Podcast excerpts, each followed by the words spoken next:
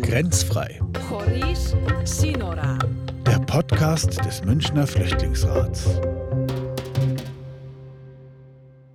Liebe Zuhörerinnen und Zuhörer, ich begrüße Sie herzlich zu Grenzfrei, dem Podcast des Münchner Flüchtlingsrats. Mein Name ist Katrin Süde und ich freue mich, dass wir trotz Corona-Pandemie diese besondere Sendung machen konnten. Unser Thema in der Sendung ist die Situation der Menschen in den Flüchtlingslagern der Insel Lesbos, insbesondere im inzwischen ja abgebrannten Lager Moria. Bitte hören Sie als erstes Maximilian Erlhagen vom Münchner Flüchtlingsrat mit der Historie des Geschehens im Lager Moria seit Gründung im Jahr 2013. Das griechische Flüchtlingslager Moria befand sich im Landesinneren der ostägäischen Insel Lesbos in der Gemeinde Mytilini. In dem für 2800 Personen konzipierten Lager lebten zeitweilig bis zu 20.000 Menschen. Es war Europas größtes Flüchtlingslager und ein sogenannter Hotspot der EU. In dem Lager herrschten wegen der Überfüllung jahrelang katastrophale Verhältnisse. Anfang September 2020 ereignete sich ein Großbrand, der das Lager und die Habe der Bewohnerinnen und Bewohner fast vollständig zerstörte. Am 15. September wurden sechs mutmaßliche Brandstifter verhaftet und ab Mitte September 2020 wurde das Lager geräumt. Wie konnte es so weit kommen? Am 25. September 2013 wurde bei Moria ein Lager als Screening Center und Abschiebehaftgefängnis eröffnet, das Platz für 98 Menschen bot. Die maximale Verweildauer in dem Lager war auf 30 Tage ausgelegt. Direkt daneben wurde auf dem früheren Areal des griechischen Militärs 2014 ein größeres Erstaufnahmezentrum errichtet. Ende 2014 waren die Bauarbeiten abgeschlossen. Der Betriebsbeginn des neuen Lagers war für Januar 2015 vorgesehen. Infolge der Flüchtlingskrise 2015 war das für 410 Personen konzipierte Lager bald überbelegt. Als Reaktion darauf wurden die Kapazitäten des Lagers ausgebaut. Das Lager wurde von der Europäischen Union im Rahmen der Europäischen Migrationsagenda als Aufnahmezentrum zur Erstregistrierung von Geflüchteten und zur Durchführung der Asylverfahren vorgesehen und am 8. Oktober 2015 zum Hotspot erklärt. Die EU unterstützte die Registrierung und Durchführung der Asylverfahren durch die Europäische Agentur Frontex. Die Verwaltung des nun für 2800 Personen ausgelegten Lagers oblag der griechischen Polizei gemeinsam mit dem UNHCR. Im Lager Moria herrschten fatale humanitäre Zustände. Zelte und Hygienemöglichkeiten wurden von den Behörden nicht bereitgestellt, so dass die Flüchtlinge sich selbst Behausungen bauten. Eine Versorgung mit Nahrungsmitteln war nicht gewährleistet. Seitdem im Frühjahr 2016 der EU-Türkei-Flüchtlingspakt in Kraft trat, wurden die Zustände in den Camps auf der griechischen Insel immer chaotischer. In dem Abkommen wurden vorübergehende und außerordentliche Maßnahmen zur Wiederherstellung der öffentlichen Ordnung vereinbart. Diesen hatte allerdings zur Folge, dass Moria zu einem Verweilzentrum wurde. Wegen der Überforderung der griechischen Behörden gelang die Umsetzung von Teilen des Abkommens nur unzureichend. Tausende von erfolglosen Asylbewerbern konnten nicht in die Türkei zurückgeführt werden. Der Europarat und Menschenrechtsorganisationen kritisierten die systematische Überfüllung der Lager, in denen eine unzureichende Versorgung mit Wasser, Lebensmitteln, sanitären Einrichtungen und Medikamenten herrschte. Sie forderten, dass die griechischen und europäischen Behörden unverzügliche Maßnahmen ergreifen sollen, um die Sicherheit und Schutz der Frauen und Kinder sowie aller anderen Bewohnerinnen und Bewohner in den Hotspots zu gewährleisten am 26. April 2016 gab es in dem abgesonderten Bereich für Abzuschiebende eine Revolte der Inhaftierten und der Bereich brannte ab. Am 19. September 2016 zerstörte ein Brand rund 60 Prozent der Einrichtungen des Flüchtlingslagers. Etwa 3000 Lagerbewohnerinnen und Bewohner flohen in die Umgebung. Am 15. November 2016 lieferten sich Insassen stundenlange Auseinandersetzungen mit Sicherheitskräften. In der Nacht starben zwei Migranten bei einer Gasexplosion. Im August 2019 war das für 2800 Menschen ausgelegte Lager laut dem UNHCR mit dem Vierfachen seiner Kapazität zur Aufnahme von Schutzsuchenden überbelegt. Am 29. September 2019 starben bei einem Brand zwei Menschen. Im Oktober 2019 zählte das Lager 13.000 Menschen. Am 3. Februar 2020 liefen etwa 2000 Flüchtlinge zum Hafen der Inselhauptstadt Mytilini, forderten die Bearbeitung ihrer Asylanträge und protestierten gegen die Lebensbedingungen im überfüllten Lager. Die Polizei blockierte die Straßen und setzte Tränengas gegen die Demonstranten ein. Der Hohe Flüchtlingskommissar der Vereinten Nationen Filippo Grandi forderte im Februar 2020 die Verlegung von Familien und Kranken an andere Orte Laut der NGO Pro Asyl gab es in dem Lager im Februar diesen Jahres nur drei Ärzte, acht Krankenschwestern und zwei Hebammen. Eine im Lager tätige Ärztin warnte angesichts der damals beginnenden Covid-19-Pandemie vor der Gefahr einer Epidemie in dem unzureichend medizinisch versorgten übervollen Flüchtlingslager die Organisation Ärzte ohne Grenzen forderte angesichts der Covid-19-Pandemie im März 2020 eine sofortige Evakuierung des Lagers und eine dezentrale Verteilung der Menschen. In dem Lager teilten sich 1300 Menschen einen Wasserhahn, Seife zum Händewaschen war nicht erhältlich und es gab keine Möglichkeit, räumliche Distanz zu wahren, so die Organisation. Der deutsche Entwicklungsminister Gerd Müller sah Anfang April 2020 die Missstände des Lagers im Vergleich mit anderen Lagern in der Welt als unübertroffen an. Obwohl es keinen bestätigten Corona-Fall im Lager Moria gab, durften die Geflüchteten vom 21. März bis zum 19. Juli 2020 das Gelände nur noch in Ausnahmefällen verlassen. Anfang Mai verlegte die griechische Regierung 500 der etwa 19.300 in Moria lebenden Menschen auf das griechische Festland. Ende Mai 2020 lebten rund 17.000 Flüchtlinge im Lager, so die Zahlen des UNHCRs. Die griechischen Behörden errichteten im August 2020 prophylaktisch Isolierstationen, nachdem mehrere Fälle von Covid-19 auf Lesbos ausgetreten waren. Anfang September 2020 wurde der erste bestätigte Covid-19-Fall im Lager Moria bekannt. Daraufhin wurde eine zweiwöchige Ausgangssperre über das Lager verhängt. Ärzte ohne Grenzen kritisierte am 3. September die verhängte Massenquarantäne angesichts der Überfüllung des Lagers, der schlechten hygienischen Bedingungen sowie fehlender medizinischer Versorgung als unverantwortlich und gefährlich. Als am 8. September 2020 bekanntgegeben wurde, dass bei 35 Bewohnerinnen und Bewohnern des Lagers Covid-19 festgestellt worden war, kam es wegen der Quarantäne und Angst vor Ansteckungsgefahr zu Unruhen. Manche wollten wegen der Ansteckungsgefahr das überfüllte Lager verlassen, während manche Infizierte und Kontaktpersonen sich weigerten, in Isolation gebracht zu werden. Am späten Abend brach ein Brand im Lager aus. Die Flammen wurden von bis zu 70 Stundenkilometer schnellen Winden angefacht. Das Lager brannte dabei völlig aus. Mehr als 12.000 Menschen wurden durch das Feuer obdachlos, darunter 4.000 Kinder. Tausende Menschen verbrachten die folgenden Nächte auf der Straße ohne eine ausreichende Versorgung mit Wasser und Lebensmitteln. Bei Protesten gegen diese Zustände setzte die griechische Polizei Tränengas ein. Am 12. September forderte UN-Generalsekretär Antonio Guterres, die Flüchtlinge von der Insel Lesbos aufs Festland zu bringen. Am 15. September wurden sechs mutmaßliche Brandstifter verhaftet. Nach Polizeiangaben handelt es sich bei den Verhafteten um Afghanen, deren Asylanträge abgelehnt worden waren. In der EU brach darauf erneut ein Streit über die Flüchtlingspolitik der Staatengemeinschaft aus. In Deutschland forderten zahlreiche Politikerinnen und Politiker, Hilfsorganisationen, die Kirchen und der Zentralrat der Muslime eine sofortige Evakuierung der Menschen. Deutschland, Frankreich und Belgien erklärten sich auf Bitten Griechenlands bereit, gemeinsam mit anderen EU-Staaten 400 unbegleitete Minderjährige aus Moria aufzunehmen, die direkt nach den Bränden auf das griechische Festland evakuiert worden waren am 15. September gab Deutschland nach Rücksprache mit der griechischen Regierung bekannt, zusätzlich 408 Familien mit Kindern von griechischen Inseln aufzunehmen.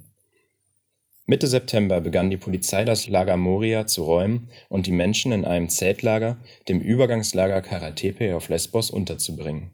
Die EU-Kommissarin für Inneres, Ilva Johansson, zuständig für Migration, versprach am 17. September vor dem EU-Parlament, dass es kein weiteres Moria mehr geben wird. Sie hören die Sendung des Münchner Flüchtlingsrats. Soweit der Beitrag von Maximilian Erlhagen zur Historie des Lagers Moria auf Lesbos. Im heutigen Interview ist unser Gast Professor Gerhard Trabert. Der Mainzer Sozialmediziner Professor Gerhard Trabert ist eigentlich Dozent in Wiesbaden, aber vor allem ist er bekannt für sein Engagement für Obdachlose in Mainz und Umgebung. Doch der 64-Jährige ist auch regelmäßig im Auslandseinsatz. Trabert war unter anderem schon mehrfach mit dem Seenotrettungsschiff Sea-Watch unterwegs, um Flüchtlinge aus dem Mittelmeer zu retten. Seit 2017 war der Arzt verschiedentlich auf der griechischen Insel Lesbos, um in den überfüllten Flüchtlingslagern auszuhelfen und sich ein Bild von der jeweils aktuellen Situation zu machen. Hören Sie nun den ersten Teil unseres Interviews mit Professor Gerhard Trabert. Das Gespräch führte Elif Beiner. Hallo Gerhard, danke für das Interview. Kannst du dich bitte unseren ZuhörerInnen vorstellen? Ja, hallo, vielen Dank, dass ich bei euch sein darf und ein bisschen was berichten darf von meinen Erfahrungen, gerade auch auf Lesbos. Mein Name ist Gerhard Trabert. Ja, ich sage immer, ich bin Mediziner, aber ich habe hm, zuvor Sozialarbeit studiert und bin ähm, vom Herzen her immer noch Sozialarbeiter mit einer speziellen Qualifikation in Medizin. Ich unterrichte an einer Hochschule für zukünftige Sozialarbeiterinnen und Sozialarbeiter Sozialmedizin und Sozialpsychiatrie in Wiesbaden und habe darüber hinaus einen Verein gegründet, der heißt Armut und Gesundheit. Da fahre ich mit so einem fahrbaren Sprechzimmer auf die Straßen und versorge wohnungslose Menschen und bin immer wieder im Ausland aktiv. Und da ist speziell das Thema geflüchtete Menschen für mich ein ganz zentrales Thema. Und wie bist du zu der Organisation gekommen, in der du gerade arbeitest?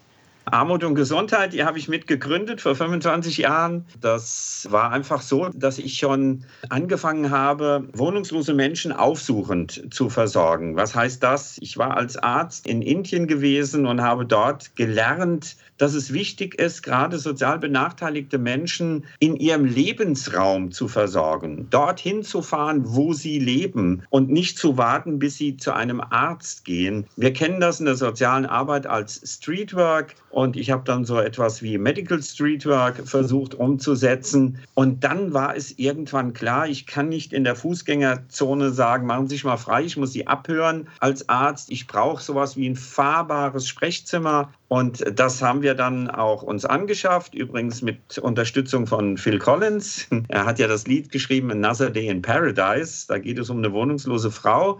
Und er hat vor über 20 Jahren dann dem Deutschen Caritasverband 200.000 D-Mark gestiftet. Wir haben 20.000 bekommen, haben dann dieses Arztmobil finanziert. Aber das kann ich nicht als Privatperson. Deshalb musste ich dann einen Verein gründen mit anderen zusammen. Und dieser Verein heißt Armut und Gesundheit in Deutschland kann man auch nachschauen, www.armut-gesundheit.de. Dann sieht man, was wir alles machen. Für diesen Verein bin ich jetzt schon sehr lange tätig und wir haben verschiedene Projekte auch im Ausland, nicht nur in Deutschland, unter anderem auch auf Lesbos und in Nordsyrien, in Kobane oder auch in Kenia, in Kisumu. Nun zu deinem letzten Aufenthalt in Lesbos. Du warst ja früher schon auf Lesbos und hast dort schon Kontakte. Und wenn ich richtig informiert bin, hat dich ein Hilferuf erreicht. Ja, das kann man wirklich so sagen. Also ich war das erste Mal 2017 auf Lesbos und in diesem Jahr jetzt schon ähm, dreimal im März, im August und jetzt vor zehn Tagen im September. Ich habe dort Kontakt zu einer absolut engagierten, tollen chilenischen Physiotherapeutin, Fabiola, die die einzige ist, die auf dieser Insel für das Karatepe Camp und auch das ehemalige Moria Camp eine physiotherapeutische Versorgung von gehandicapten Menschen anbietet. Und wir als Verein Armut und Gesundheit unterstützen ihre Initiative. Sie nennt sich The Earth Medicine hat auch eine Webseite, auch in Deutsch. Durch diesen Kontakt zu ihr war ich auch immer so ein bisschen auf dem Laufenden, was gerade geschieht.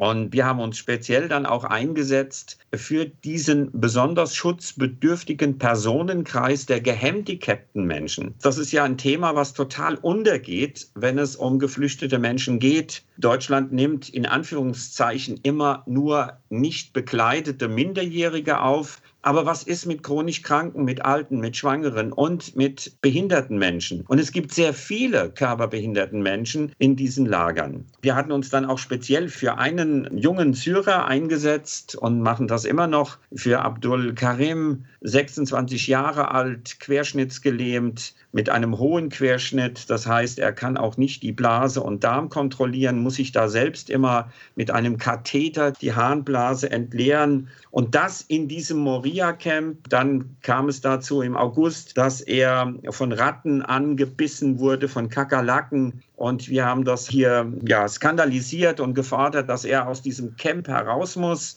Wir hatten dann auch vor Ort gesagt, mit dem UNHCR und auch dem Leiter des Moria-Camps, mit dem Medical Report untermauert, der Mann muss da raus. Dem hat man auch zugestimmt, aber es ist nichts geschehen.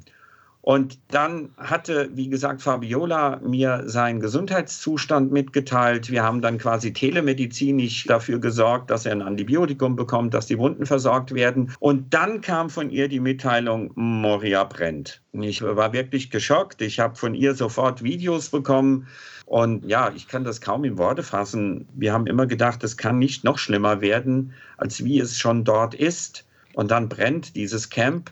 Kurze Zeit später hat sie mir mit einer befreundeten äh, Fotojournalistin ein kleines Video geschickt und hat gesagt, hier findet überhaupt keine Versorgung, keine medizinische Versorgung mehr statt. Die Menschen sind am Straßenrand in den Olivenhainen. Nichts funktioniert hier mehr nach dem Brand. Komm bitte. Also am Abend habe ich den Flug gebucht und anderthalb Tage später bin ich dann nach Lesbos geflogen. Ich habe eine kurze Rückfrage. Wie groß ist denn der Teil der gehandicapten Personen in Moria und Karatepe? Das ist eine sehr gute Frage. Sowohl dort als auch in Deutschland gibt es keine offiziellen Zahlen und Registrierungen. Ich finde das schon skandalös, dass man hier keine Daten erhebt. Auch dort war es für mich sehr verwunderlich, als wir dann mit den Fakten zum UNHCR und auch zur Leitung des Lagers gegangen sind, hat man uns gesagt, ja, wir wissen um diesen Menschen dann frage ich mich, ja, und warum handelt ihr nicht? Warum lasst ihr so einen Mann äh, unter diesen Bedingungen mit seinem Handicap dort dahin vegetieren? Es gibt keine offiziellen Zahlen. Man kann davon ausgehen, ich denke, 30, 40 Prozent haben ein Handicap und jetzt nicht die psychischen Leiden mit berücksichtigt, denn sehr viele sind natürlich traumatisiert durch die Ereignisse in ihrem Heimatland und besonders auch auf der Flucht. Ich, ich gebe selbstkritisch zu, ich hatte die Menschen mit einem Handicap auch nicht so im Fokus meines Handelns. Aber wenn man sich ein bisschen darüber Gedanken macht, dann ist es ja logisch. Wenn ich aus einer Kriegsregion komme, dann werden sehr viele Menschen zu uns kommen, die Verletzungen hatten und haben. Ich habe so viele Menschen jetzt dort gesehen mit Querschnittslähmungen, die im Rollstuhl sitzen, mit Amputationen. Das ist schon ein ganz großes Problem, das nicht wirklich gesehen wird, vor Ort nicht gesehen wird, aber auch hier in Deutschland habe ich das Gefühl, nicht gesehen wird. Und das ist nach der UN-Behindertenrechtskonvention und auch nach den EU-Aufnahmerichtlinien, ist das ein besonders schutzbedürftiger Personenkreis. Entsprechend nicht begleiteter minderjähriger Kinder und Jugendlicher. Dieser Personenkreis kommt meines Erachtens in der Diskussion absolut zu kurz. Sie hören den Münchner Flüchtlingsrat zum Thema Flüchtlingslager Moria auf Lesbos. Natürlich gibt es bereits in allen Medien Informationen über die Lage dort. Für uns war aber wichtig, die reale Situation kennenzulernen und zu verstehen, unter welchen Umständen die Menschen hier existieren müssen. Gerade Menschen mit Handicap und Krankheiten leiden natürlich besonders. Ebenso Schwangere und sehr kleine Kinder. Hören Sie nun den zweiten Teil unseres Interviews mit Professor Trabert.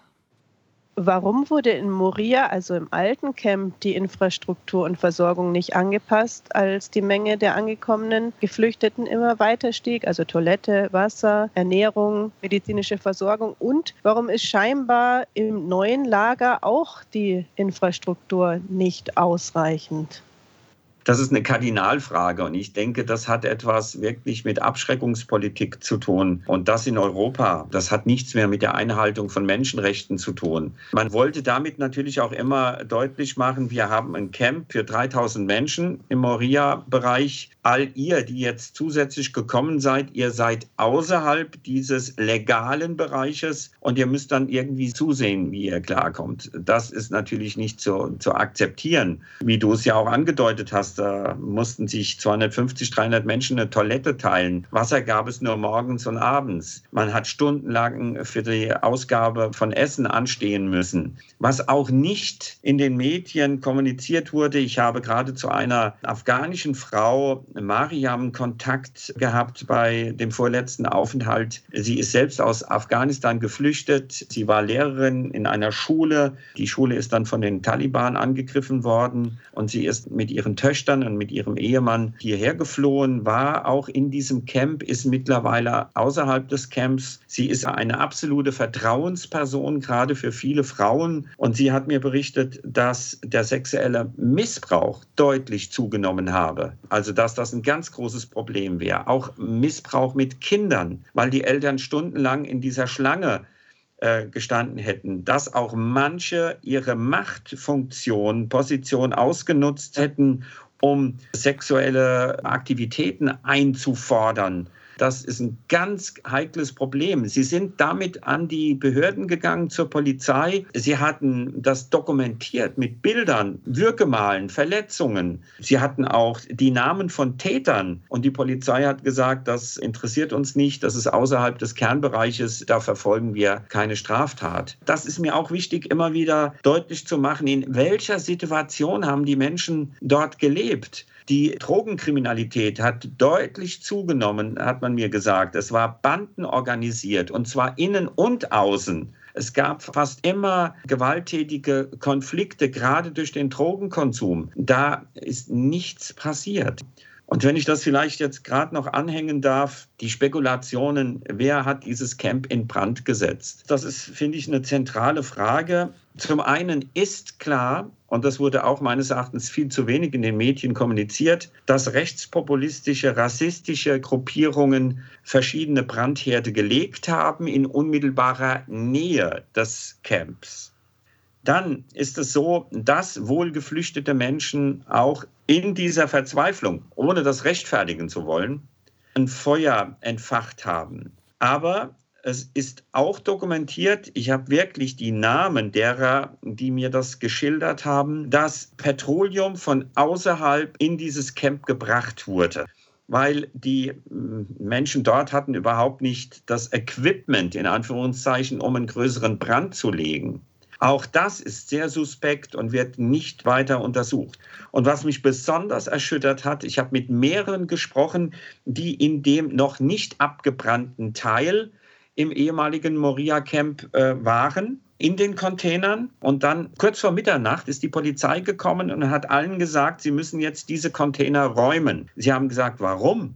Man hat ihnen das nicht erläutert. Sie mussten alle diesen Platz verlassen. Eine halbe Stunde später hat alles gebrannt. Wer hat da den Brand gelegt? Und um das Ganze noch mehr zu toppen, es sind mehrere Zeugen, dass mindestens drei Kinder verbrannt sind und zwei Erwachsene. Es ist immer gesagt worden, es hätte keine Todesopfer gegeben. Das stimmt nicht. Man hat uns gesagt, es starben immer Menschen in diesem Camp. Die Strategie der griechischen Behörden war die, dann sofort die Angehörigen aufs Festland zu bringen, damit nicht darüber gesprochen wird. Und so wäre auch jetzt verfahren worden. Und ich habe zumindest selbst gesehen, weil es immer hieß, ja nur leichtere Verletzungen. Ähm, ich habe Kinder mit massiven Brandverletzungen behandelt. Das stimmt so auch nicht. Und wenn man bitte, wenn man die Bilder gesehen hat, dann ist es irgendwie klar, dass das nicht sein kann, dass dort nur leichte Verletzungen und dass niemand gestorben ist. Das ist wirklich überhaupt nicht nachvollziehbar. Und Augenzeugen sagen wirklich definitiv, da sind Menschen gestorben. Das alles zusammen macht, glaube ich, auch deutlich die Politik, die durch die Griechenbehörden dort praktiziert wird. Aber ich möchte nicht nur Griechenland kritisieren, sondern das ist natürlich ein gesamteuropäisches Problem. Sie werden auch diese Länder, Italien, Spanien, Griechenland, im Stich gelassen. Und auch von Deutschland. Es ist natürlich eine Farce, ein paar hundert Kinder, Jugendliche aufzunehmen. Das ist nicht wirklich ein Akt der Humanität. Und jetzt auch die 1553 da bleiben übrigens für Lesbos nur 750 übrig, weil diese Zahl ist für alle Inseln. Wir wissen, dort sind 12.000, 13.000 Menschen und dann werden 750 Menschen aufgenommen. Ja, also bitte, das ist eine gesamteuropäische Abschreckungspolitik, die nichts mehr mit den Menschenrechten zu tun hat und da müssen wir, glaube ich, alle noch mehr auf die Straße das skandalisieren. Und das dürfen wir nicht zulassen, dass hier diese Menschenrechte so verletzt werden. Das ist die Basis Europas. Und momentan verlieren wir diese Basis. Wie sind denn zurzeit die Arbeitsbedingungen und Möglichkeiten für Hilfsorganisationen? Ja, das war immer ein heikles Thema und ist ein heikles Thema. Ich frage mich manchmal, wer kontrolliert eigentlich die Hilfsorganisationen vor Ort? Also das müsste auch mal ein wichtiges Thema sein, weil ich auch manchmal das Gefühl habe, dass die Qualität dessen, was dort gemacht wird, nicht immer sehr gut ist.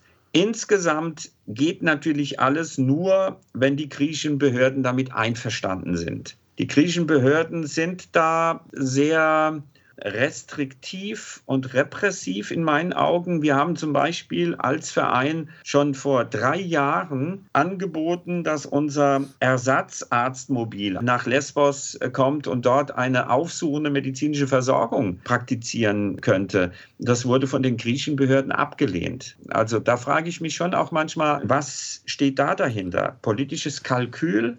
Will man die Situation auch ganz bewusst eskalieren lassen? Will man damit politischen Druck auf Europa ausüben oder auch ein Abschreckungsszenario realisieren, dass die Menschen nicht mehr fliehen? Also da spielt diese menschenrechtsverletzende Politik eine große Rolle. Es gibt momentan in diesem neuen Camp weiterhin diese griechische Hilfsorganisation Euro Relief. Auch da würde ich mir wünschen, dass man kritischer hinschaut, weil ich habe mit sehr vielen geflüchteten Menschen geredet. Und diese Organisation hat ihre Wurzeln in den USA bei den Amish People.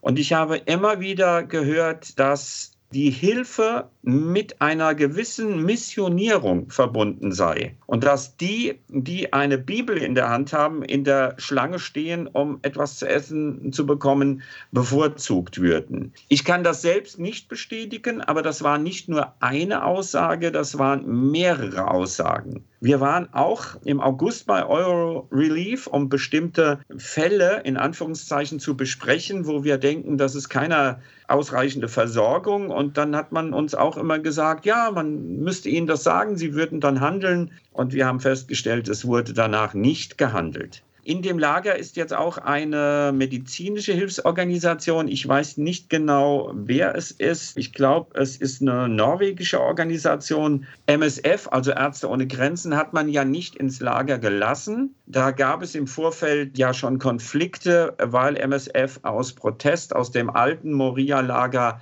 herausgegangen ist, weil sie das Gefühl haben, sie werden instrumentalisiert und mit ihrer Tätigkeit dort würden Sie diese Unrechts- und Benachteiligungsstrukturen mit unterstützen. Sie waren dann zehn Meter entfernt von dem Lager und haben dort eine Sprechstunde angeboten.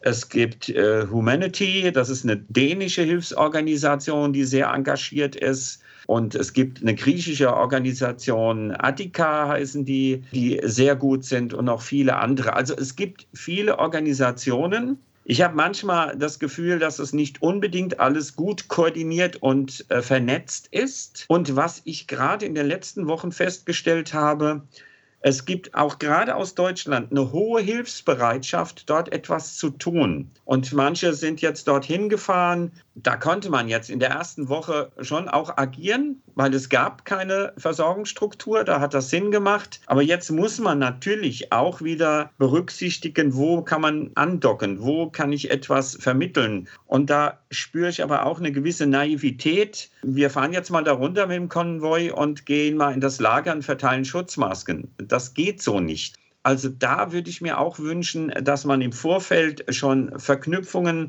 eingeht, dass man auch mit den griechischen Behörden äh, darüber ähm, spricht und dann sich einfügt in ein Versorgungssystem. Also das ist wirklich ein, ein Wust. Und jetzt im Lager wird uns immer wieder berichtet, dass die hygienischen, die sanitären Anlagen immer noch nicht richtig funktionieren, dass es auch im Lager noch eine Unterversorgung gibt. Dann muss man dazu sagen, das war ein Truppenübungsplatz. Es wird noch nach Munition geguckt mit Detektoren. Das finde ich auch unmöglich dass man dort schon ein Lager aufbaut und die Gefahr von Munitionsexplosionen nicht vollkommen ausgeschlossen ist. Und dann ist dieses Lager ja direkt am Meer. Also eine Seite ist vom Meer umschlossen. Ich finde, da ist vorprogrammiert, dass äh, gerade im Winter eventuell Kinder da vielleicht hineinfallen, ertrinken. Diese griechischen Hilfsorganisationen haben uns ganz klar vermittelt, das ist kein geeigneter Platz für ein Lager, denn dort sind die Winde unheimlich stark, gerade im Winter, und es wird sehr, sehr kalt werden, wenn das so weiter gehandhabt wird, wie es der Fall ist. Was war denn dein erster Eindruck auf Lesbos, als du diesmal angekommen bist? Das war schon ein Schock, muss ich sagen. Ich war ja schon in verschiedenen Ländern, in Indien, in Bangladesch und habe dort als Arzt gearbeitet als ich dann in diesem Karatebe-Hotspot-Bereich, also das ist ein Bereich von ungefähr zweieinhalb Kilometern gewesen, der auch von der Polizei abgeriegelt war und wir konnten nur in diesen Sektor hinein, weil Fabiola eben sagen konnte, sie ist schon immer in diesem Camp tätig. Sie ist Physiotherapeutin und ein Arzt. Ich würde sie jetzt da begleiten. Als die Polizei uns nach anderthalb Stunden hineingelassen hat, war ich schon geschockt. Das waren hunderte, tausende Menschen, die am Straßenrand kampiert hatten, die in Lagerhallen überall auf dem Supermarkt, wo die Einkaufswagen waren, geschlafen hat, in Plastikstoffbehausungen, irgendetwas zusammengenagelt, gestrickt, wie auch immer. Also da habe ich sofort das Gefühl gehabt, ich bin in Bangladesch, ich bin in Dhaka oder in Kalkutta oder in Mumbai, aber doch nicht in einer Stadt in Europa. Die Menschen hatten überhaupt keine Versorgung, weder mit Trinkwasser noch mit Lebensmitteln und überhaupt keine medizinische Versorgung. Und das Ganze hat ungefähr eine Woche angedauert. Das ist äh, auch unvorstellbar, warum man da logistisch nicht schneller eine Hilfe anbieten konnte. Wir haben sofort angefangen, dann Menschen zu behandeln, Wunden jetzt erstmal zu behandeln das ist aber natürlich schwierig, wenn die Menschen dann gespürt haben, da ist jemand, da ist ein Arzt, der macht etwas, waren sofort unheimlich viele um uns herum. Deshalb mussten wir das dann logistisch ein bisschen modifizieren, sind da in eine ehemalige Lagerhalle und hatten dort so eine Räumlichkeit, wo wir dann die medizinische Versorgung angeboten haben. Und die Menschen sind dann sukzessive zu uns gekommen. Wir sind dann noch in ein anderes Lager. Das war schon in einem besseren Zustand, aber auch da gab es keine medizinische Versorgung. Die haben wir dann dort auch angeboten in dieser Zeit. Und wir sind einfach mit dem Rucksack und mit Verbandsmaterial und Medikamente in die Olivenhaine, weil dort viele verstreut gelebt haben. Was mich besonders immer wieder betroffen gemacht hat, war einfach diese Resignation, diese Erschöpfung, dieses Wir können nicht mehr, ja, diese Melancholie bis hin zu einer Depression und zum Teil auch, finde ich, einer deutlich wahrzunehmenden Suizidalität, also Selbstmordgefährdung weil dann auch diese Propaganda und diese Aussagen, wir lassen uns nicht durch ähm, einen Brand erpressen als griechische Regierung, als Europa. Bitte, ich habe vorhin schon erklärt, dass man auch dieses Handeln in diesem Gesamtkontext sehen muss, ohne es gut zu heißen. Es geht natürlich gar nicht. Aber wenn das fünf, wenn das sechs, wenn das sieben Leute waren, was ist mit den 11.870 anderen, mit den Kindern, mit den Frauen? Es waren etliche schwangere Frauen bei mir, die verunsichert waren, die ängstlich waren, weil sie ihre Kindsbewegungen nicht mehr wahrgenommen haben nach dem Brand. mit Neugeborenen, die nicht mehr ins Krankenhaus durften ohne negativen Covid-19-Test. Bitte, was ist das? Wie sollten die einen Test machen? Ich bin dann gerufen worden, notfallmäßig in der Nacht. Es gab eine Auseinandersetzung. Da gab es Stichverletzungen bei einem Patienten. Sie haben die Ambulanz informiert, die kommt nicht und klare Aussage, wir fahren nicht zu euch. Diese Angst vor Covid-19 oder einfach das Desinteresse an diesen Menschen war so groß. Wir sind dann kurz vor Mitternacht zu ihm. Ich hatte da schon Bedenken bei Stichverletzungen im Brustbereich. Wenn die Lunge verletzt ist, ist das natürlich eine lebensbedrohliche Situation. Zum Glück war das nicht der Fall.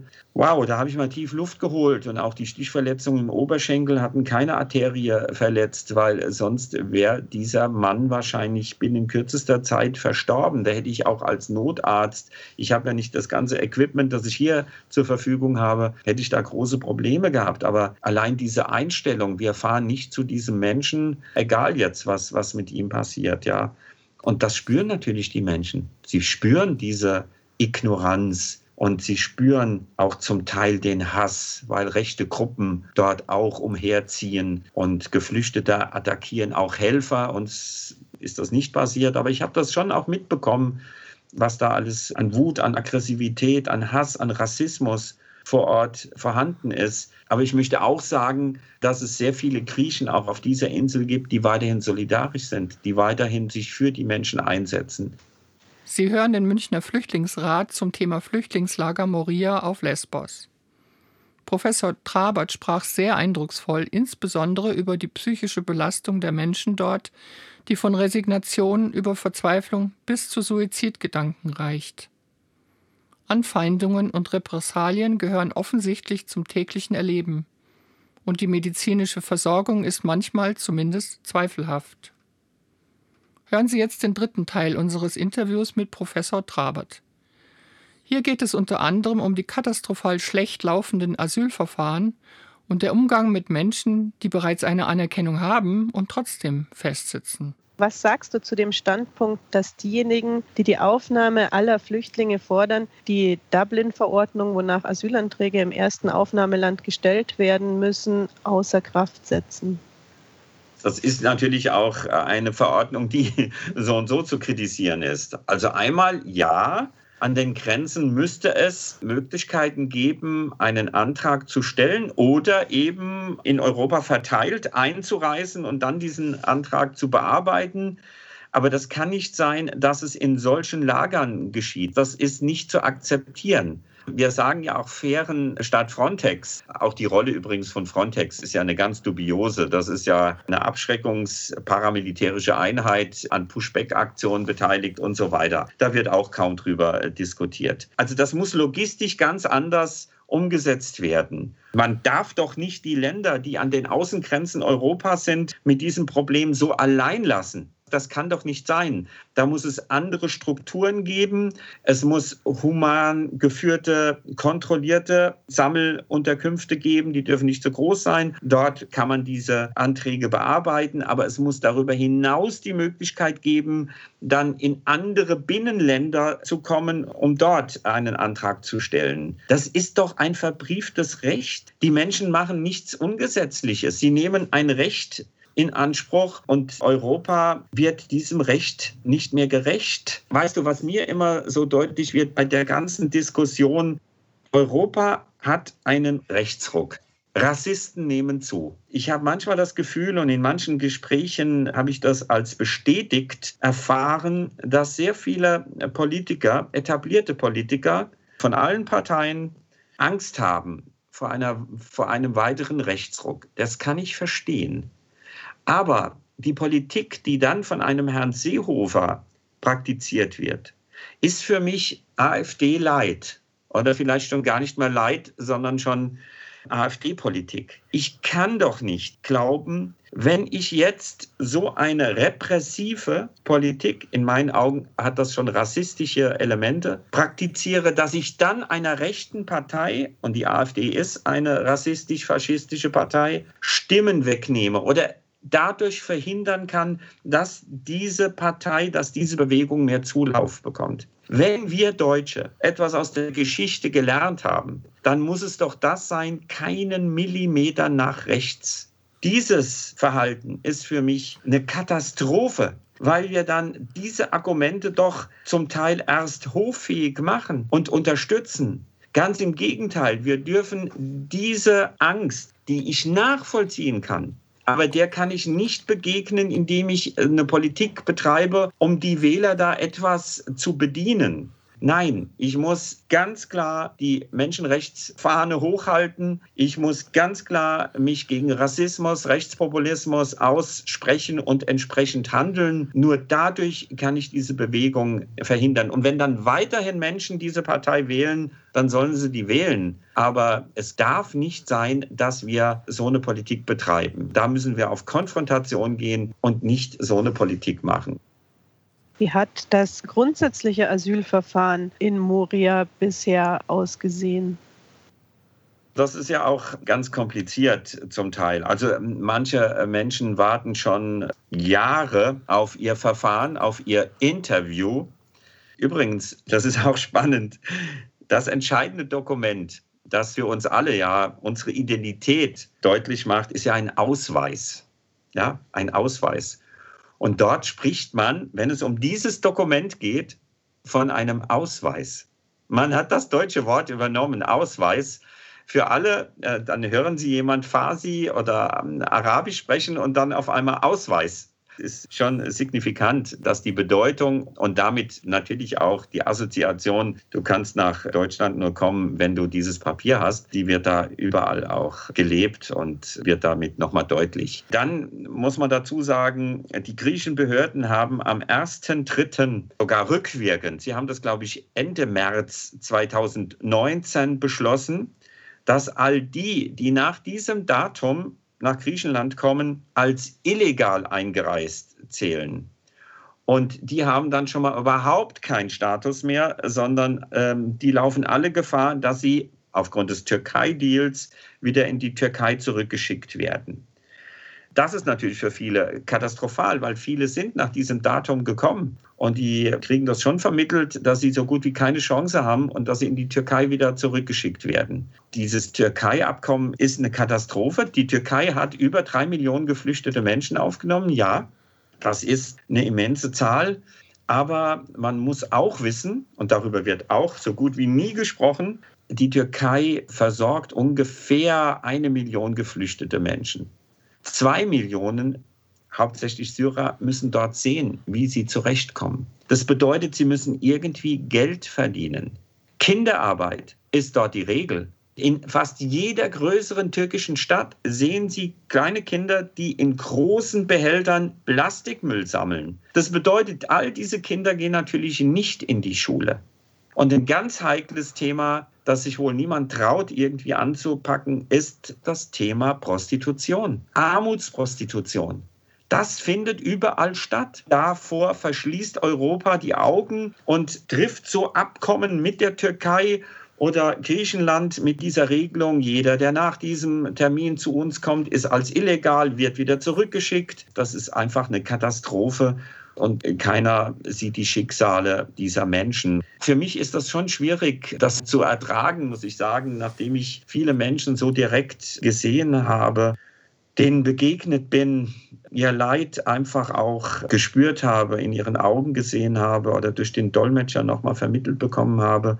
Und hier wird dann über Zahlen geschachert und man, man sieht einfach nicht mehr, was es mit diesen Menschen macht, ja wie, wie, wie, ja, wie katastrophal, wie schlimm es ist, Kinder, Schwangere, Alte, wie sie dort behandelt werden, Gehandicapte. Khalid ist ein Syrer, auch mit einer Querschnittslähmung. Er hat mir berichtet, als er in der Türkei war und geflohen ist, haben die türkischen Polizisten ihn geschlagen und hätten als von ihm gefordert, er soll endlich aufstehen, äh, weil sie ihm nicht geglaubt haben, dass er gelähmt ist. Und das, diese Erfahrungen machen die Menschen dort ständig. Sie sind traumatisiert durch ihre Erlebnisse in der Heimat. Sie sind traumatisiert durch das, was sie auf ihrer Flucht erlebt haben. Und sie werden jetzt nochmal in Europa traumatisiert, wie man mit ihnen umgeht. Gab es vor deinem Eintreffen auf Lesbos auch schon ärztliche Versorgung für die Geflüchteten vor Ort? Ja, natürlich. Es gab äh, die ganze Zeit MSF, also Ärzte ohne Grenzen, Medical Relief, dann, ich sage den Namen, glaube ich, immer falsch, Kritinos. Das ist eine griechische Organisation, auch medizinische Organisation, die für die Menschen da war. Das gab es schon verteilt weil es gibt ja mehrere Camps. Es wird immer über Moria gesprochen. Es gab schon immer ein Karatepe-Camp. Das ist jetzt das kleinere. Da waren gehandicapte Menschen und Familien untergebracht. Dann noch das Pipka Camp, das ist auch für Kinder, das ist auch in einem sehr guten Zustand. Und jetzt gibt es anstelle dieses großen Moria Camps dieses große Karatepe Camp. Und ja, es gab eine medizinische Versorgung, aber da muss ich auch sagen, Viele haben mir dann auch berichtet, viele geflüchtete Menschen, sie waren dort und bekamen dann ein Rezept oder eine Verordnung.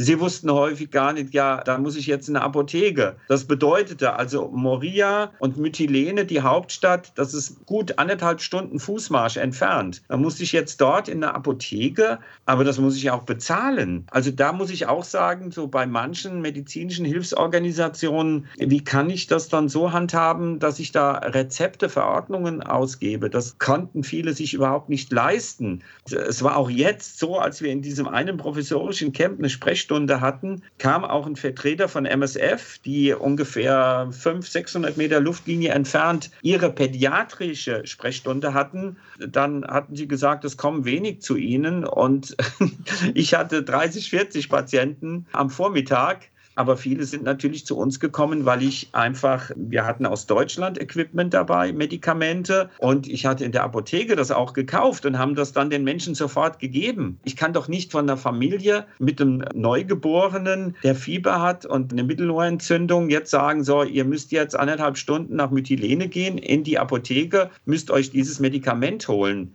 Also da läuft, glaube ich, auch so manches logistisch nicht so gut. Aber das ist jetzt ein subjektiver Eindruck. Ich möchte das nicht verallgemeinern.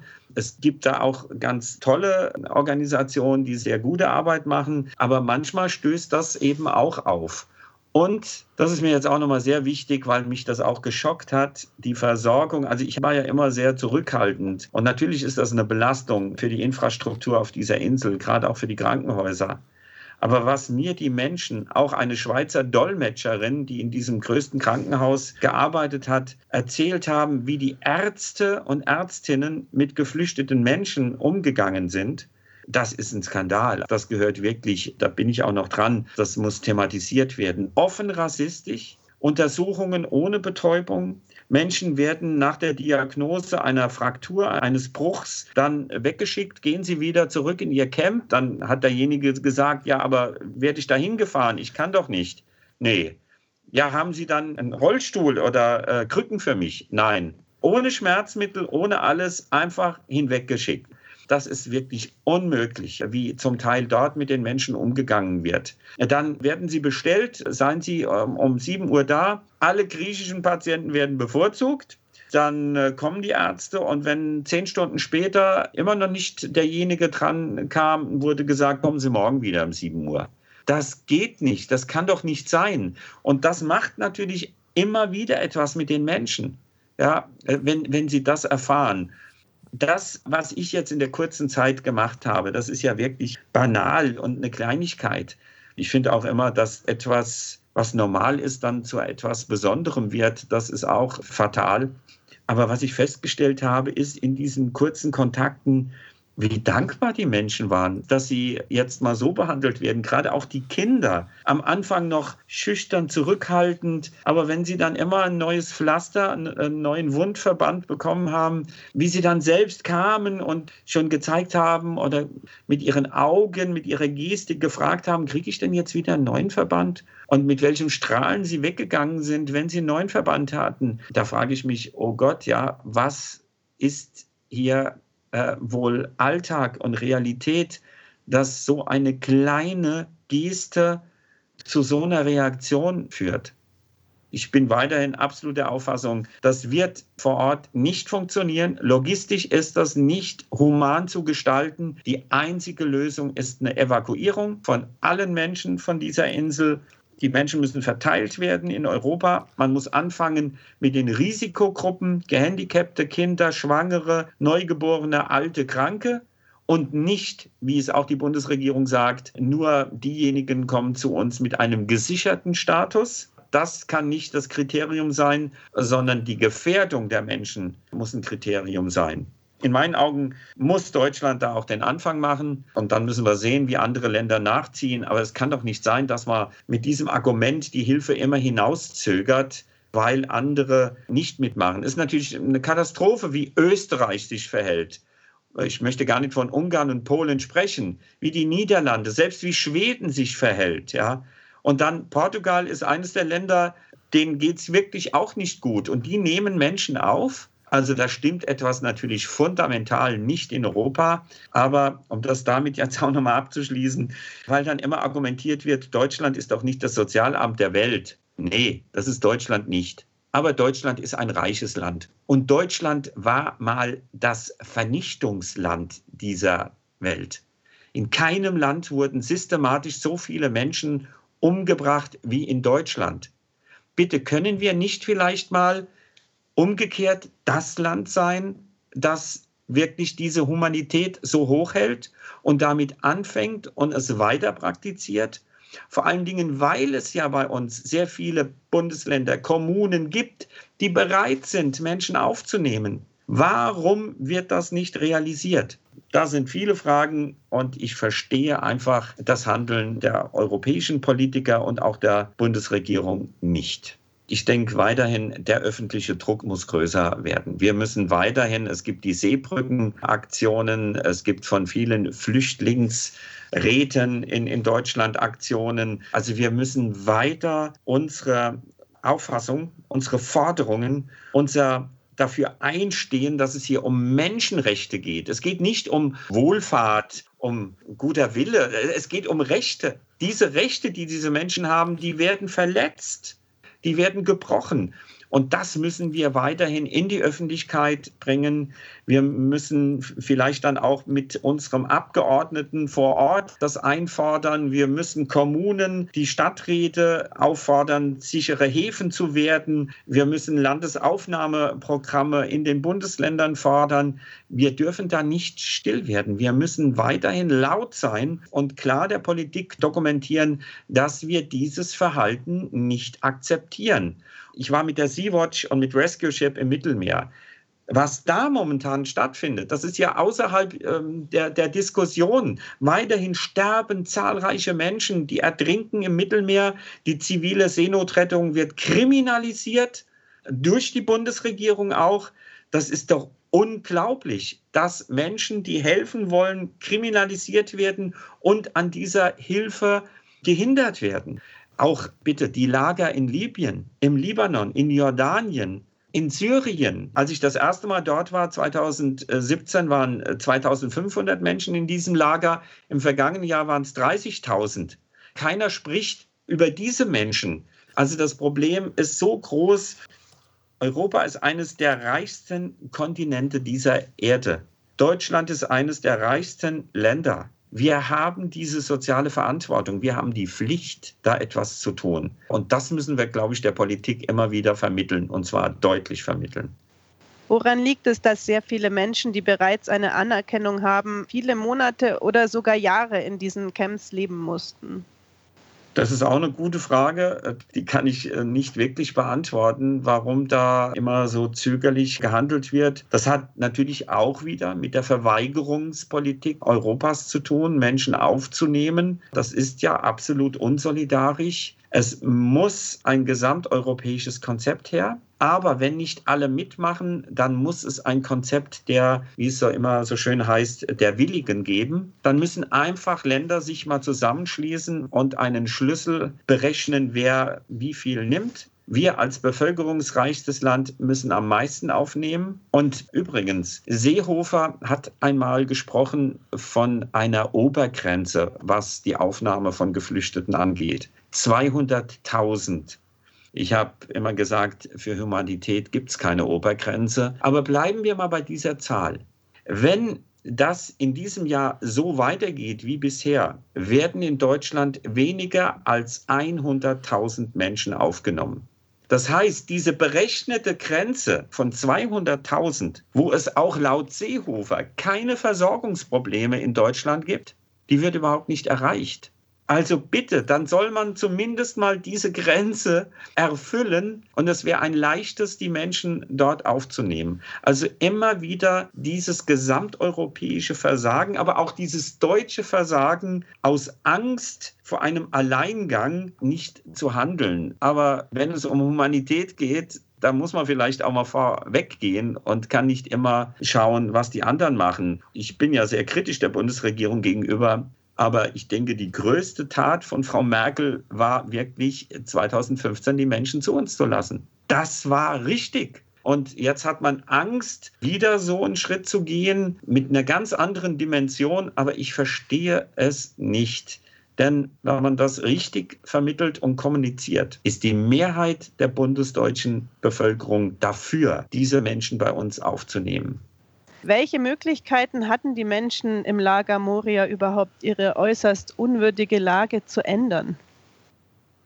Gute Frage. Ich glaube, nicht wirklich eine Möglichkeit. Es wäre nur gegangen durch Druck, durch Protest, durch Demonstration, durch Verweigerung. Weil das, was dort geschehen ist, was von Hilfsorganisationen mitgetragen wurde, was vom UNHCR akzeptiert wurde, das ist natürlich ein Skandal die Menschen haben ja da keine Machtposition. Also wenn sie sich äußern, dann laufen sie natürlich auch immer Gefahr, abgeschoben zu werden oder äh, Repressionen zu bekommen. Was ich zum Beispiel gelernt habe, als ich in Syrien, in Nordsyrien, in diesen kurdischen Regionen war, wo eine basisdemokratische Selbstverwaltung implementiert wurde, die haben Flüchtlingslager gehabt mit einer Selbstverwaltung und mit einer Mitbestimmung. Also da durften die Menschen sagen, was sie für wichtig empfinden. Und das hat dazu geführt, dass sie sich viel mehr auch mit diesem Lager identifiziert haben, weil sie mitbestimmen konnten, weil sie Anregungen verbreiten konnten, die dann auch umgesetzt wurden.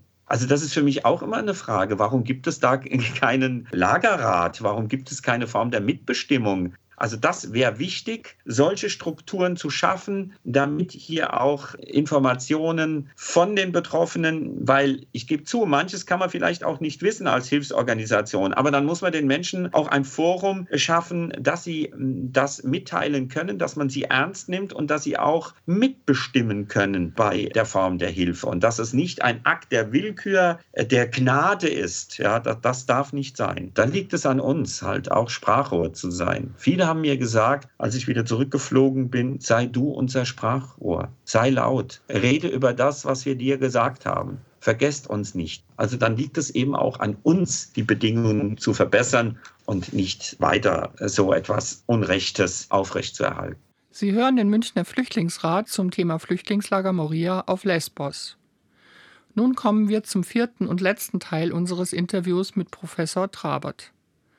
Zum einen geht es um die Corona-Pandemie. Die großen Probleme resultierend aus der Pandemie verschonen die Flüchtlingslager natürlich nicht und verschlimmern die Lage zusätzlich. Zum anderen geht es um von der EU zur Verfügung gestellte große Geldsummen für die Versorgung von Flüchtlingen. Die Nutzung und der Verbleib des Geldes ist für uns unklar. Kannst du uns schildern, warum viele der Menschen nur sehr ungern in das neue Lager gehen wollten? Ja, viele haben uns gesagt, sie müssen beim Eintritt alles abgeben, auch das Handy. Das Handy ist ja das entscheidende Kommunikationsmittel auch zur Heimat, ja, zu Verwandten. Das hat man wohl jetzt wieder ein bisschen modifiziert.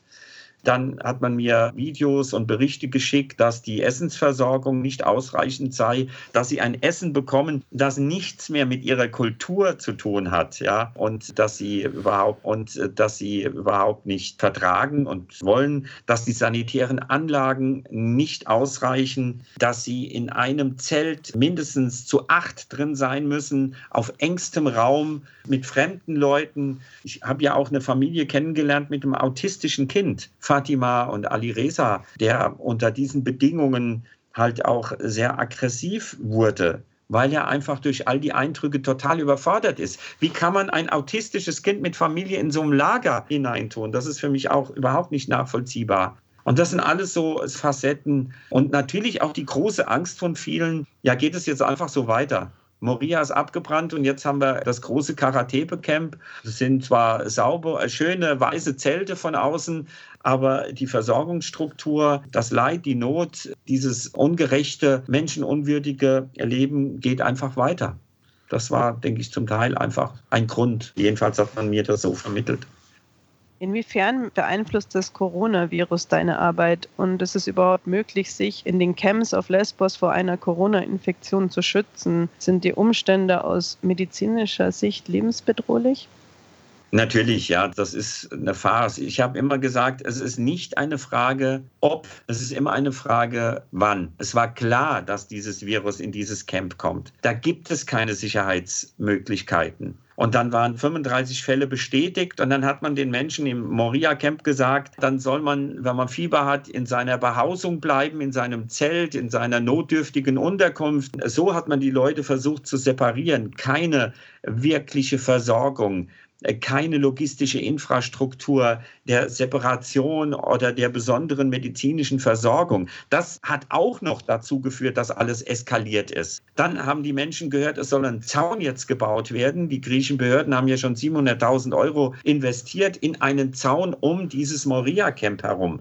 Also während wir hier sagen, Abstand, in der eigenen Wohnung bleiben, wurden die Menschen dort, da waren ja 14.000, 15.000 Menschen zusammengefärscht. Das war eine Katastrophe. Jetzt in diesem neuen Bereich hat man schon, ich glaube, über 300 Menschen positiv getestet. Die kommen in einen bestimmten Bereich im Camp, bei denen, bei denen das Testergebnis noch nicht vorliegt. Die kommen in einen anderen Bereich. Aber das ist logistisch nicht umsetzbar, wirklich da Distanz einzuhalten. Das geht nicht. Es werden Tausende infiziert sein. Und es gibt auch keine Infrastruktur der medizinischen Versorgung für Menschen, die dann lebensbedrohlich durch diesen Virus erkrankt sind. Die werden einfach sterben in diesem Lager.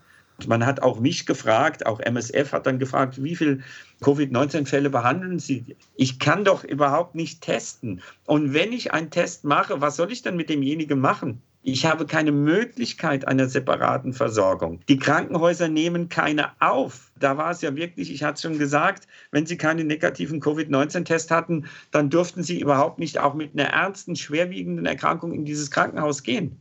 Ja, also das ist Covid-19 ist unter diesen Bedingungen überhaupt nicht in den Griff zu bekommen. Die Menschen können nicht adäquat versorgt werden. Das ist auf dieser Insel so nicht möglich. Von der EU sollten für Griechenland bis zum Jahr 2018 700 Millionen Euro zur Versorgung von Geflüchteten bereitgestellt werden. Ist dieses Geld geflossen und wenn ja, was ist denn konkret damit passiert im Hinblick auf die Camps? Das, das kann ich nicht wirklich beantworten, ähm, aber man fragt sich schon, wo ist all das Geld geblieben? Übrigens auch bei manchen Hilfsorganisationen, äh, die äh, dann ja, sich so positionieren und dann Gelder bekommen. Und dann fragt man sich auch manchmal, und wo seid ihr eigentlich hier? wo, wo arbeitet ihr? Aber nochmal zu den griechischen Behörden. Ich möchte niemand was unterstellen, das, äh, aber es ist schon auffallend, ja. Also zum Beispiel haben uns griechische Aktivisten gesagt, dieses Areal, wo jetzt dieses neue Camp entstanden ist, gehört einem der reichsten Männer auf Mytilene. Dafür wird sehr viel Geld an Miete bezahlt. Es ist absolut intransparent, wie viel Geld wer da bekommt. Ja, also hm, ich befürchte, dass auch da Gelder hm, ja, irgendwo verschwinden. Ähm, die Türkei kriegt ja auch unheimlich viel Unterstützung. Und als ich das erste Mal 2016 in der Türkei war, da hat man mir auch schon gezeigt, dass die Menschen Gutscheine bekommen, um in bestimmte Supermarktketten äh, Lebensmittel dort äh, zu bekommen. Diese Supermarktkette, jedenfalls hat man mir das damals gesagt, äh, gehörten Angehörigen von Erdogan. Also ich möchte nicht wissen, was überall, oder doch, ich möchte es wissen, was überall mit diesen Geldern geschieht, wer dort reicher wird und wer sich bereichert. Ähm, aber die Informationen sind da jedenfalls mir nicht so zugänglich. Ähm, die wenigen, die ich dir jetzt genannt habe, habe ich. Ich würde da auch mal wünschen, dass da journalistisch genauer hingeschaut wird, dass da mal recherchiert wird, was passiert da eigentlich. Ja, und auch was Hilfsorganisationen mit den Geldern machen. Fände ich auch mal interessant. Zu Anfang unseres Gesprächs hast du von Abdul Karim gesprochen. Da seid ihr ja bis vors Gericht gezogen. Kannst du da noch mal was dazu sagen, wie weit ihr gekommen seid? Das ist mir auch nochmal wichtig. Er steht exemplarisch natürlich für das Leid sehr vieler. Aber auch unsere Initiative geht dahin, dem Leid mit Abdul Karim auch mal ein Gesicht zu geben. Deutlich zu machen, da ist jemand querschnittsgelähmt, muss sich mit dem Katheter die Harnblase entleeren, wird von Ratten und Kakerlaken angebissen, gerade auch an den Füßen, weil er kein Gefühl hat, spürt er überhaupt nicht, wenn da eine Ratte kommt. Dann hat Phoenix, das ist eine griechische Rechtsanwaltorganisation, die hatten schon damit angefangen, seine Situation vor den Europäischen Gerichtshof äh, zu bringen. Ich hatte dann auch äh, Medical Reports äh, verfasst. Als ich dann dort war, hat der Europäische Gerichtshof dann die griechischen Behörden gefragt, wie die Situation von Abdul Karim sei. Die haben schlichtweg gelogen in ihrem Statement und haben gesagt, alles wäre gut, er wäre gut versorgt. Dann hat der Europäische Gerichtshof, was ich auch für, eine Katastrophe halte, den Griechen Recht gegeben und hat gesagt, ja, ist alles okay mit ihm, was nicht stimmt. Ich habe in Deutschland, hier in Rheinland-Pfalz, mit der Ministerpräsidentin darüber gesprochen, Malu Dreyer. Ich habe mit der Integrationsministerin gesprochen, das ist Frau Spiegel. Ich habe dann auch noch mit der Vizetags-Bundestagspräsidentin Frau Claudia Roth Kontakt aufgenommen und noch mit weiteren Politikern diesen Fall, in Anführungszeichen Fall, diesen Menschen mit seinem Schicksal vorgestellt. Da hat man dann auch gesagt, man will hier versuchen, mit dem BMI, mit dem Bundesinnenministerium darüber zu sprechen, zu verhandeln. Und gestern äh, auch eine Gruppe aus Hamburg, die das mit unterstützen, die haben eine Klinik gefunden, die ihn behandeln würden, äh, kostenlos. Und gestern kam dann die Info einmal von der Integrationsministerin, dass das BMI der Überführung von ihm zugestimmt habe und jetzt auch vom Auswärtigen Amt, dass er auf der Liste derer sei, die die Bundesregierung übernehmen würde von Menschen und es jetzt nur noch äh, an den griechischen Behörden liegen würde und man sei in Verhandlungen. Also das stimmt mich jetzt doch etwas positiver dass, dass er mit seinem Cousin, der auch körperbehindert ist, und vielleicht noch ein anderer junger Mann, der eine Oberschenkelamputation hat, dass die ähm, nach Deutschland kommen. Ich werde natürlich das zum Anlass nehmen, um das Thema nochmal behinderte, gehandicapte Menschen aufzugreifen und deutlich zu machen, dass dieser Personenkreis dringendst aus diesen Lagern verteilt werden muss ich schwanke so zwischen Euphorie und Skepsis. Ja. Ich habe Abdul Karim gesagt, als wir uns vor zehn Tagen verabschiedet haben, wir feiern dann, wenn wir beide auf deutschem Boden sind. Und die Feier sollte dann ein Statement sein für Menschlichkeit. Äh, denn natürlich muss dieser Kampf für die Menschenrechte weitergehen. Der darf nicht aufhören. Niemals.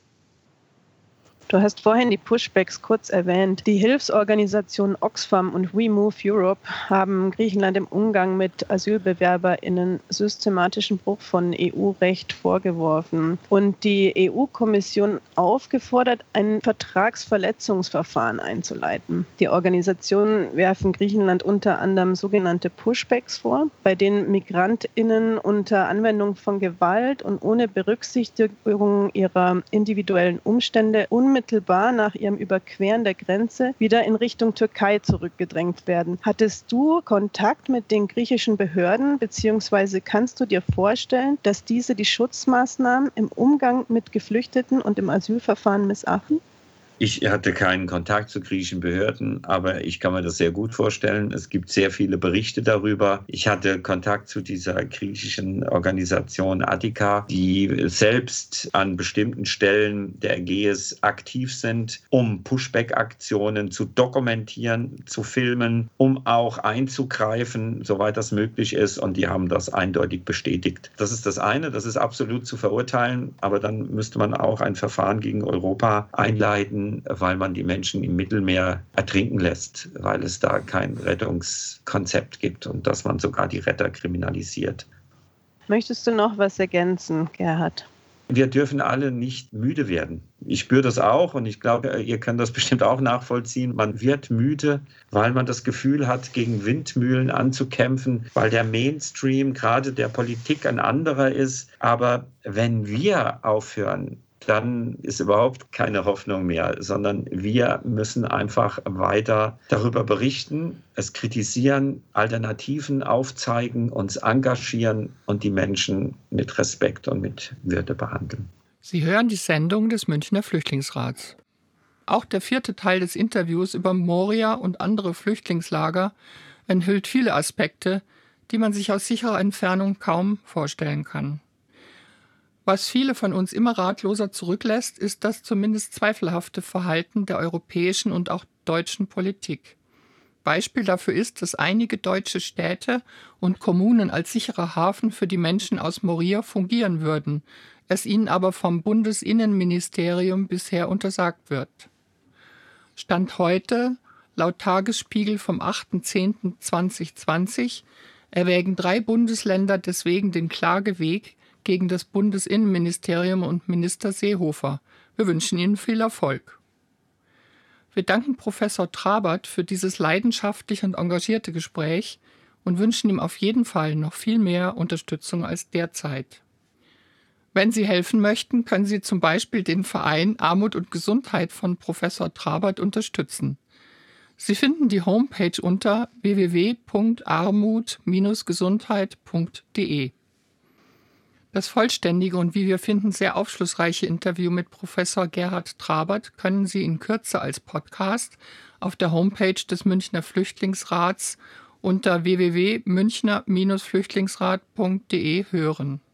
Weitere Informationen zu unserem Podcast finden Sie unter www.grenzfrei.net. Liebe Zuhörer und Zuhörerinnen, damit sind wir am Ende der Sendung des Münchner Flüchtlingsrats. Wir bedanken uns herzlich für Ihr Interesse und würden uns freuen, wenn Sie auch bei unserer nächsten Sendung wieder zuhören. Verantwortlich für Sendung und Redaktion war Elif Beiner. Den Textbeitrag sprach Maximilian Erlhagen. Moderatorin war Katrin Südow und um die Technik kümmerte sich Glenn Lewis.